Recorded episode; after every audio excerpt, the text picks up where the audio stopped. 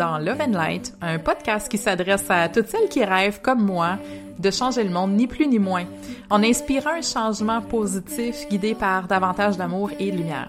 Je vous partage ici mes inspirations, mes coups de cœur, mes réflexions et surtout mes rencontres inspirantes avec d'autres femmes qui ont eu le courage de surmonter leurs propres obstacles intérieurs pour écouter la voix de leur cœur et surtout l'assumer au grand jour. Je m'appelle Clotilde, fondatrice de projet Mamasté.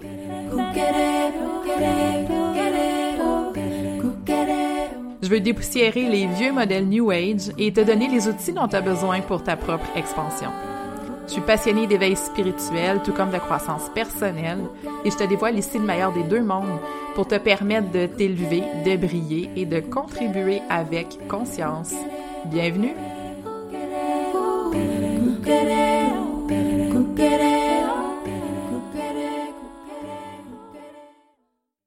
C'est parti pour le premier épisode de ce podcast. Euh, c'est vraiment excitant, c'est toute une aventure euh, démarrer un podcast. Vraiment, je lève mon chapeau à toutes celles qui euh, qui font ça à temps plein.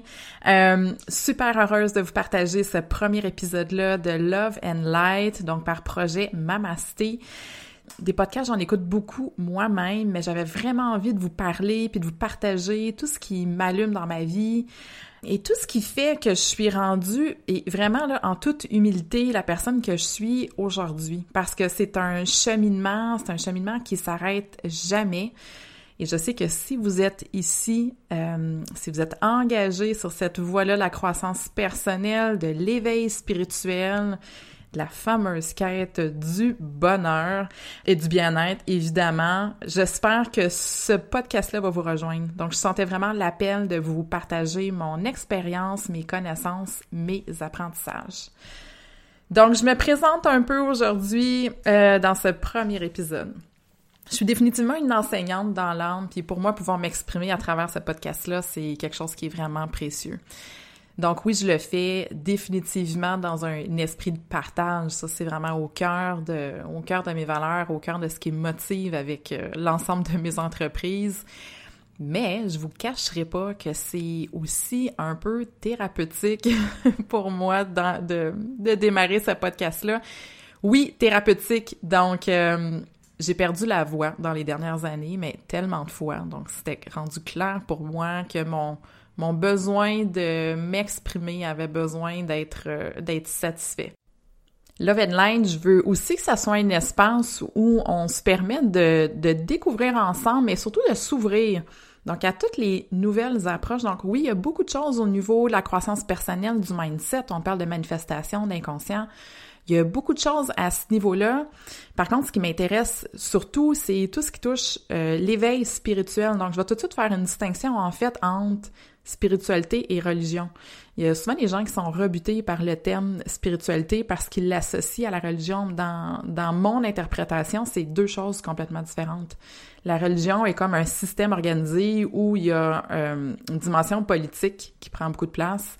Pour moi, la spiritualité, c'est quelque chose qui se développe euh, entre, je dis souvent, entre soi-même et soi-même ou entre soi et l'univers. Donc, c'est vraiment une démarche personnelle où ce qu'on veut, en fait, c'est de faire du sens. Comprendre qu'est-ce qu'on est venu faire sur Terre, comprendre c'est quoi notre rôle, comprendre qu'est-ce qu'on a à jouer. Donc, pour moi, la spiritualité, c'est une démarche qui est vraiment euh, individuelle.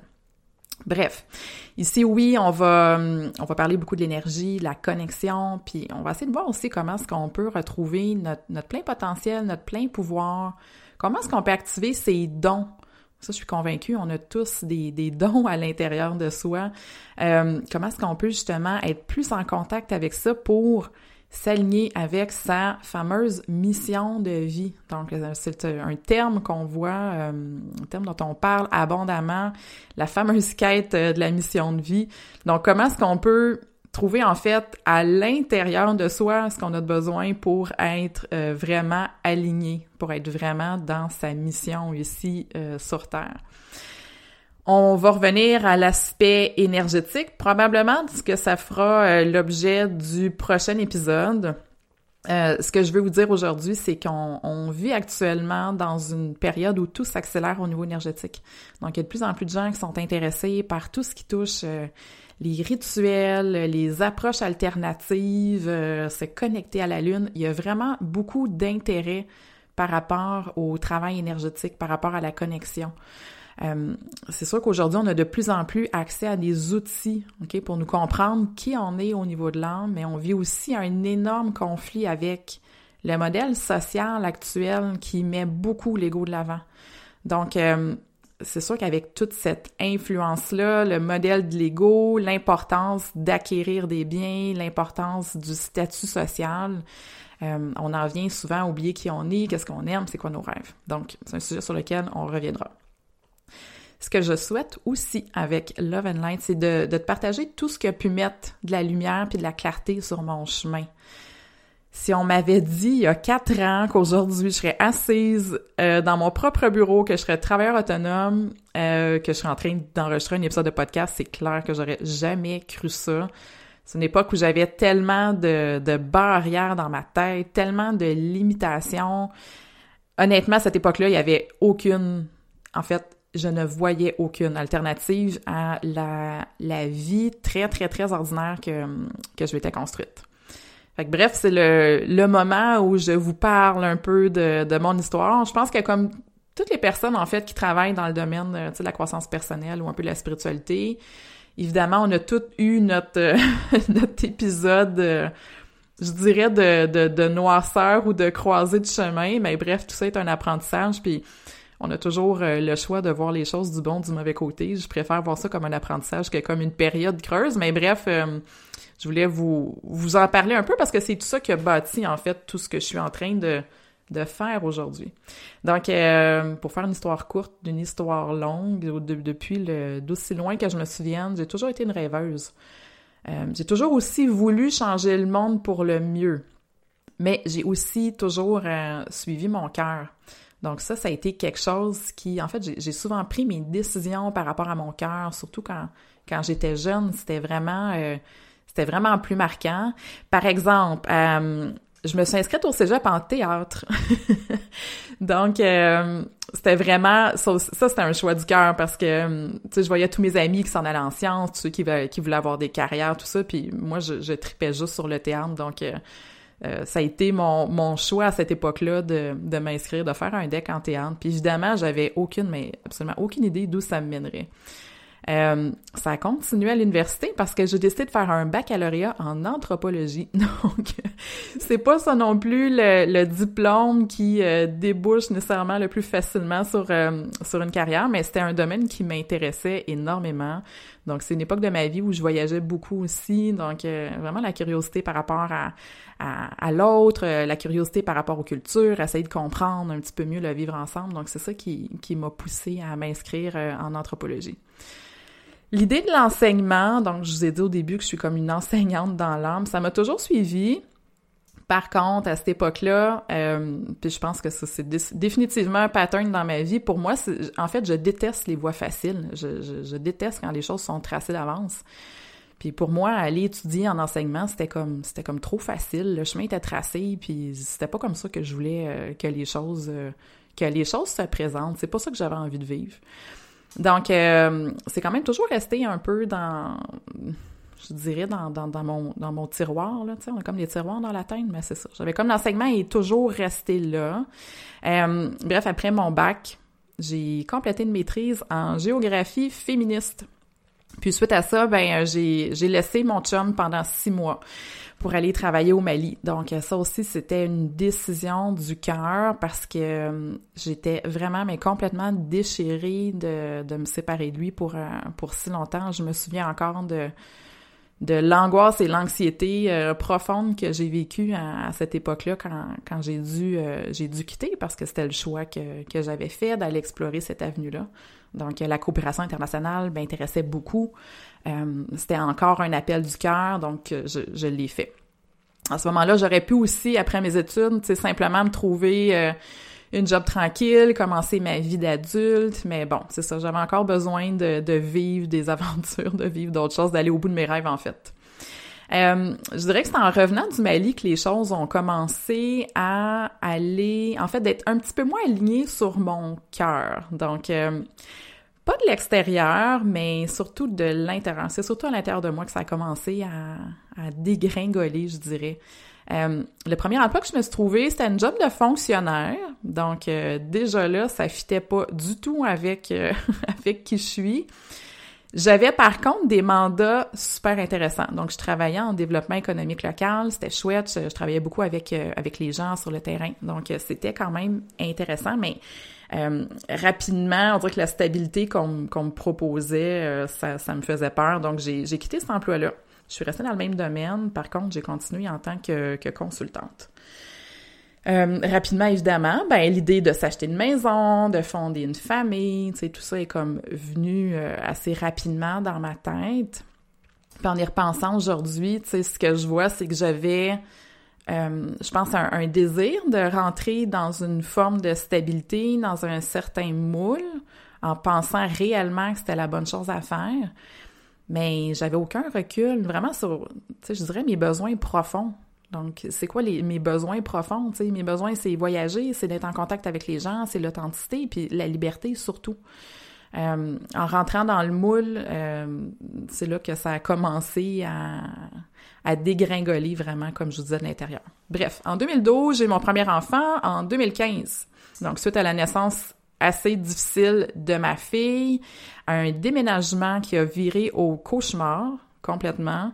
Euh, la fatigue puis la déprime m'ont vraiment rattrapé puis solidement. Entre les deux, euh, entre les deux grossesses évidemment, je m'étais comme ben toutes les autres mamans mise de côté et ma vie était de plus en plus construite sur une série d'excuses. Donc tout ce qui me convenait pas, tout ce qui allait pas bien dans ma vie, j'avais juste des excuses. Puis c'est des excuses que je croyais réellement. Là. Pour moi, c'était, vrai. Là. Pourtant, à cette époque-là, j'avais quand même un, un, appel vraiment très fort en moi, là, surtout après avoir, eu ma fille. Je comprenais comme plus la vie que j'avais. Je me dis, ça, se peut pas que ça soit juste ça. Je vais avoir une belle maison, un bon mariage, des enfants en santé, une job stable, puis c'est tout. Je vais faire ça pour les 30 prochaines années de ma vie. Ça a commencé à me titiller, à me préoccuper énormément. Je l'avais vécu le thrill, en fait, de faire des choses parce que le cœur me disait de le faire. Puis ça, je retrouvais plus ce feeling-là dans ma vie. C'était comme une, une grande plaine sèche, beige et plate. C'était rendu ça ma vie. Je savais que quelque chose, que, quelque chose clochait. Puis c'est à ce moment-là, et là, je peux pas vous dire pourquoi ni comment, mais je me suis inscrite à ma première formation d'enseignement du yoga. Puis ça, c'est drôle parce que c'est un projet que j'avais depuis longtemps et je me souviens que ce que je disais, et je trouve ça terrible de penser qu'un jour j'ai dit ça. souvent, je disais aux gens, moi, dans une prochaine vie, là, je vais être prof de yoga. Dans une prochaine vie. Puis vous réaliser, j'ai comme aucune idée à quelle vie je faisais allusion. On n'a pas, on pas une autre prochaine vie. Mais on dirait que dans ma tête, c'était comme si j'avais pas le droit d'aller vers ça. Bref, c'est ça, en 2016, euh, vraiment sur un, coup du cœur, un coup de tête, je m'inscris à ma première euh, formation d'enseignement du yoga. Puis là, je me souviens, je m'inscris, j'ai deux jeunes enfants, j'ai aucune idée comment que je vais financer le projet. Mon chum capote parce que ça coûte presque 2000 dollars, mais je m'inscris pareil parce que je sens que c'est comme une question de de survie, il faut que je la fasse sinon c'est clair que je vais mourir. Puis c'est là que j'ai commencé à ouvrir beaucoup de portes en moi, entrevoir autre chose. Mais surtout, ce que j'ai réalisé, c'est comment je m'étais éloignée de la personne que j'étais profondément. Puis aussi à travers la pratique, il y a toute ma connexion au monde de l'énergie qui a commencé à, à refaire surface. Donc, j'avais vécu une montée de Kundalini en 2010. Donc là, euh, je vais en reparler parce que juste le terme montée de Kundalini peut faire peur, là, mais en tout cas, je, reviendrai là-dessus. C'est plus un épisode d'éveil ou de... C'est ça, c'est vraiment une période d'éveil de la conscience. Euh, je reviendrai sur ce, sujet-là. Mais bref, euh, c'est ça. J'avais eu une, ouverture de conscience, disons, en 2010. Puis, ben, suite à, à l'arrivée de mon fils en 2012, j'ai plus ou moins gardé une pratique stable. Donc, tout l'aspect un peu, tu sais, de la connexion, de l'énergie, tout ça, ça m'a un peu disparu de, de ma vie. J'ai commencé à enseigner le yoga à temps partiel en janvier 2017. Euh, puis au mois de juin de la même année, je me suis inscrite à ma deuxième formation d'enseignement du yoga. Puis c'est vraiment cette formation-là qui a été déterminante pour moi. Euh, c'est pendant, pendant cette période-là que j'ai commencé à réfléchir à mes choix de vie, mais surtout, je pense que le, la prise de conscience la plus importante, c'est que j'ai compris que, en fait, j'étais la seule personne responsable de tout ce que j'avais construit dans ma vie puis qui me convenait plus. Donc, j'ai commencé à comprendre qu'il n'y en avait pas d'excuses. Tout ce que je prenais pour des excuses, c'était juste une manière pour moi d'éviter de prendre la responsabilité pour la vie que je m'étais créée. J'ai aussi réalisé à cette époque-là le poids, mon Dieu, la profondeur de ma fatigue qui me suivait depuis au moins deux ans puis de toutes mes croyances aussi qui, qui m'amenaient tout le temps à me pousser à bout. Donc, euh, j'ai toujours été une personne qui fait bien les choses. Euh, j'ai toujours été une personne perfectionniste, mais ça, ça vient aussi avec un, un coût. Puis dans mon cas, c'était celui d'aller au bout de mes capacités, d'aller au bout de mon énergie. Mon projet d'entreprise a quand même commencé à germer à ce moment-là. Donc, je savais que, que je commençais à, à vouloir faire, euh, à faire autre chose, à faire autre chose de ma vie professionnelle. Je savais pas quoi exactement. Honnêtement, j'ai valsé entre plein d'idées. Euh, mais l'idée de base, c'est vraiment l'idée du partage, l'idée de partager les outils que je commençais, en fait, que j'avais expérimenté et que je commençais aussi à, accumuler tout le bagage que je commençais à avoir. Parce que je savais qu'il y a plein de femmes qui rushent, comme j'ai pu rusher. Il y a plein de gens qui se, qui essaient de se conformer à un moule qui leur convienne pas. Euh, on est plein de pensées limitantes, de faux modèles, de choses qu'on s'est fait dire pardon, puis qu'on a cru à certains moments de notre vie, puis qui ont fait en sorte qu'on s'est éloigné de la personne qu'on est. Puis en bout de aussi, c'est que la vie passe vite. Donc, euh, à force d'éviter en fait de se poser ces questions-là, ben on passe à côté de, de notre potentiel, on passe à côté de tellement d'expériences. Donc, euh, l'idée du partage, l'idée d'aider, euh, donc ça, oui, c'était vraiment comme à la base du démarrage de, mon projet d'entreprise. En juin 2018, donc, euh, ben, j'ai finalement succombé à un épuisement parce qu'il y a quelque chose que j'avais encore pas compris, je m'en étais trop mis sur les épaules. Donc, à cette époque-là, j'avais mon emploi à temps plein, j'enseignais à temps partiel, je démarrais mon projet d'entreprise, puis j'avais ma famille aussi parce que mes enfants sont jeunes. Je pense que c'est vraiment la leçon que j'avais à comprendre à ce moment-là. De toujours pousser, de toujours s'en demander trop, de toujours s'en demander plus. Moi, c'est quelque chose qui... Euh, je me disais tellement que j'étais forte, que j'étais capable d'en prendre, mais la vie m'a comme remis en plein visage à ce moment-là qu'il était vraiment temps pour moi de de faire des choix puis de questionner aussi certains patterns et attitudes que, que j'ai par rapport à, ma capacité à fournir. Bref, exactement, il a fallu que je fasse des choix. Euh, je m'étais aussi de plus en plus éloignée de mon travail, donc euh, ça faisait un petit bout de temps que je me questionnais. Puis mon travail était intéressant. J'avais des mandats vraiment chouettes. Euh, comme je vous, disais tout à l'heure, euh, j'ai voyagé à travers le Québec, j'ai rencontré plein de communautés, j'ai participé à plein de projets en développement local, en aménagement du territoire. C'était vraiment stimulant. Mais sur le plan de mon âme, ça me rejoignait plus. Ce qui se passait par contre, c'est que j'avais mon projet d'entreprise, mais j'étais rongée par la peur de déstabiliser ma famille et surtout l'angoisse financière.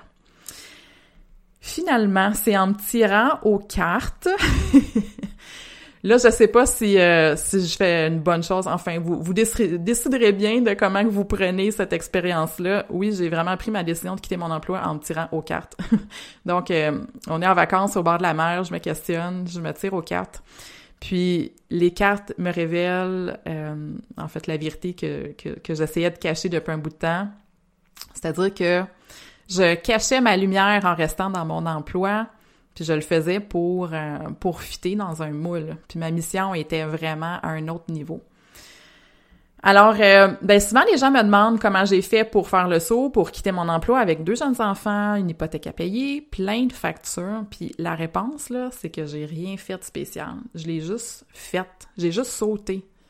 Le pire feeling là, c'est d'avoir les deux pieds comme sur le bord du, du tremplin avant de sauter. C'est le pire feeling. Une fois qu'on saute, c'est souvent beaucoup moins pire que ce qu'on avait envisagé. C'est l'indécision qui est la période la pire et la plus inconfortable. honnêtement, là, j'en ai braillé une shot, je vous le dis, j'étais tellement, euh, j'avais tellement la chienne, j'avais vraiment peur de la décision que, que je prenais. Par contre, je l'ai pris avec mon cœur. Euh, ça fait que j'ai pas trop pensé aux conséquences. Je me disais, au pire, là, j'ai quand même un diplôme, une expérience de travail, donc je retournerai travailler, c'est tout. Puis la beauté de la chose, c'est que j'ai finalement été capable d'aller me chercher un financement auprès de ma MRC. Puis je comptais même pas là-dessus en, en, quittant mon emploi. J'étais capable d'aller me chercher un financement qui, qui m'a permis justement de me soutenir dans le démarrage de, de mon projet. Dans les mois qui ont suivi, donc j'ai commencé à rassembler tout ce que j'avais comme bagage, comme expérience. Puis c'est là que l'idée d'un accompagnement un petit peu plus structuré a commencé à se dessiner. Un peu sous la forme, ben, écoutez, coaching, mentorat, là, j'aime pas tellement les, étiquettes, mais Bref, des fois, c'est plus simple aussi de, de décrire de cette manière-là ce qu'on fait. Puis je me suis demandé comment est-ce que je peux servir, comment est-ce que je peux le faire aussi de manière authentique. Ce qui est apparu évident pour moi aussi à ce moment-là, c'est le, le, besoin de réconcilier des univers, je dirais un peu parallèles dans le domaine coaching slash spiritualité. Donc c'est comme ces deux sphères qui sont euh, distinctes. Donc, les coachs, les, les mindset coachs, les lifestyle coachs vont adresser beaucoup le côté euh, le côté du mental, le côté des croyances, euh, le côté aussi des émotions. Puis t'as de l'autre côté tous ceux qui travaillent dans le domaine énergétique, dans la canalisation, donc euh, dans l'harmonisation des énergies, c'est comme deux domaines qui sont complètement distincts. Puis pour moi, ça, ça fait pas de sens. Parce que s'il y a une chose que j'ai appris à travers, ben à travers mes formations, surtout en yoga, c'est un concept dont on parle beaucoup. Euh, puis là, je dis formation, là, mais tu sais, les formations, c'est une chose, mais je pense que l'expérience puis l'expérimentation, c'est tout aussi, sinon plus important, en fait, que, que la formation. Bref, euh, ce qu'on apprend, c'est que, en fait, tous ces aspects-là, donc, l'esprit, l'énergie, le corps, c'est des choses qui sont indissociables.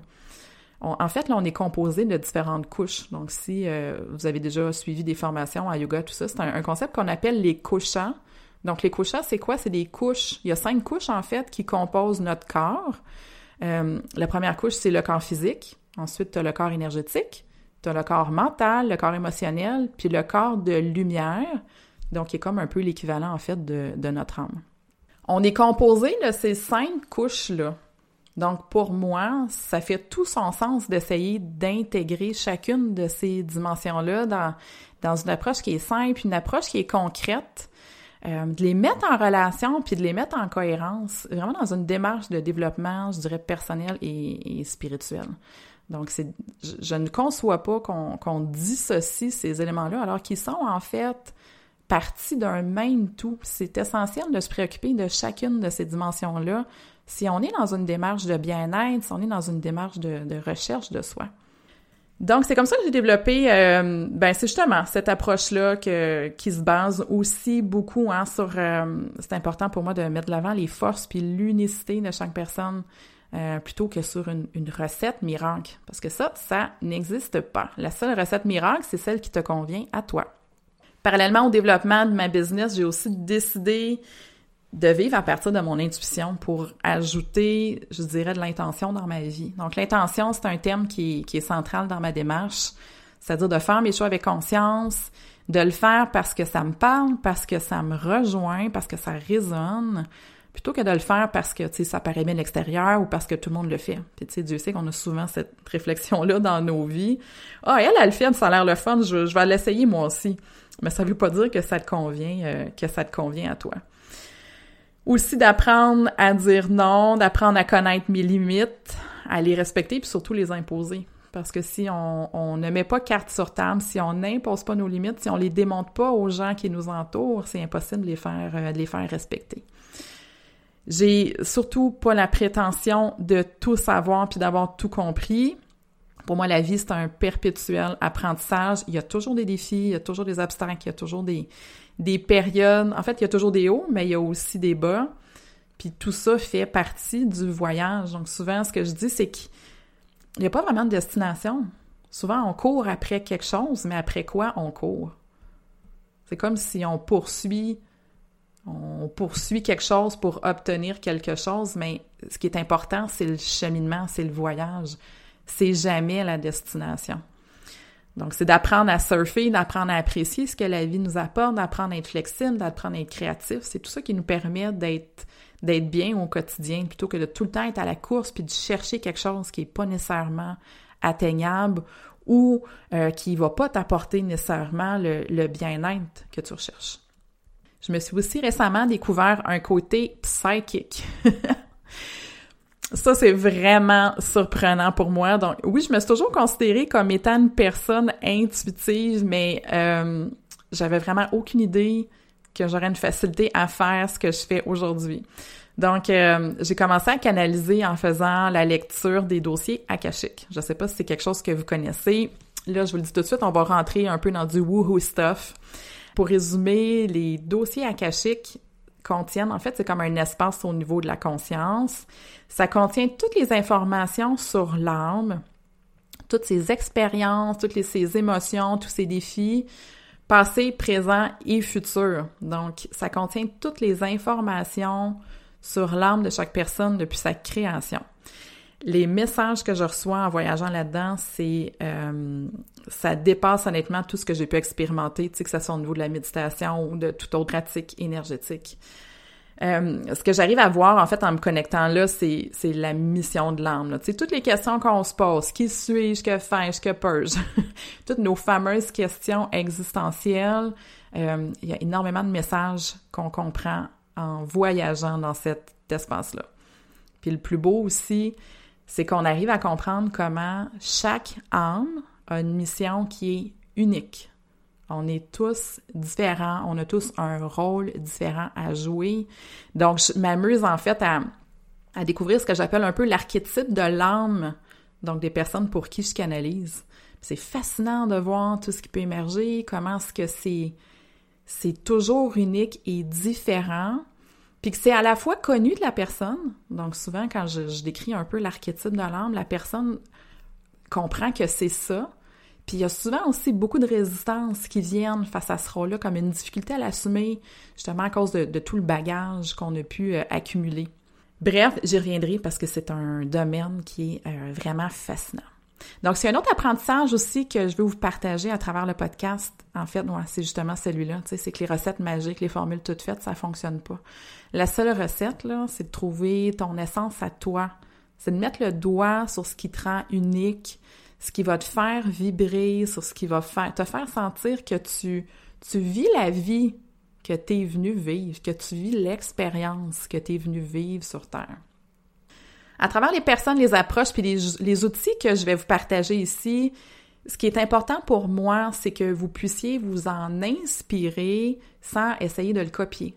Donc, je pense que c'est une tendance qu'on a, c'est souvent d'essayer de, de, copier une formule qui fonctionne pour quelqu'un d'autre. L'idée, c'est vraiment que vous, vous trouviez ce qui vous parle, qu'est-ce qui vous fait vibrer, puis que vous alliez explorer ça plus dans une optique de curiosité, puis de voir comment vous pouvez l'adapter dans votre vie plutôt qu'en essayant de le recréer, euh, de le recréer là, euh, de manière euh, identique dans, dans, votre propre vie. La clé, évidemment, pour pas tomber la confusion, tu sais, je vais toujours le dire, c'est de, c'est de bien se connaître, de, de, de se connaître soi-même, puis d'utiliser aussi notre, notre conscience, notre intention, puis notre discernement face à tout ce qu'on découvre.